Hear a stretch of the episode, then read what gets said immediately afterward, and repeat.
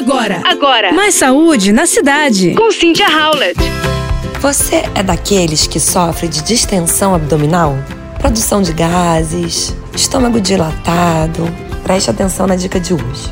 São três chás potentes que você deve consumir diariamente. Erva doce, que estimula os movimentos peristálticos e diminui a formação de gases. Também possui ação antiespasmódica e promove o alívio das cólicas, um dos principais fitoterápicos para otimizar a digestão e reduzir a flatulência excessiva. Então não deixe de tomar seu chazinho de erva doce antes de dormir, é uma excelente hora. O funcho melhora a produção das enzimas digestivas e diminui a formação de gases. Alguns dos seus principais ativos, como enetol e estragol, atuam como anti-inflamatórios. Ideal então para pessoas com flatulência excessiva, cólicas intestinais e intestino irritável. E por último, dente de leão, que é um excelente diurético também. Ele possui efeito colerético, estimulando o fígado a produzir bile, aumentando, portanto, a produção de suco gástrico. Ambas as ações irão auxiliar no processo digestivo. E o dente de leão é ideal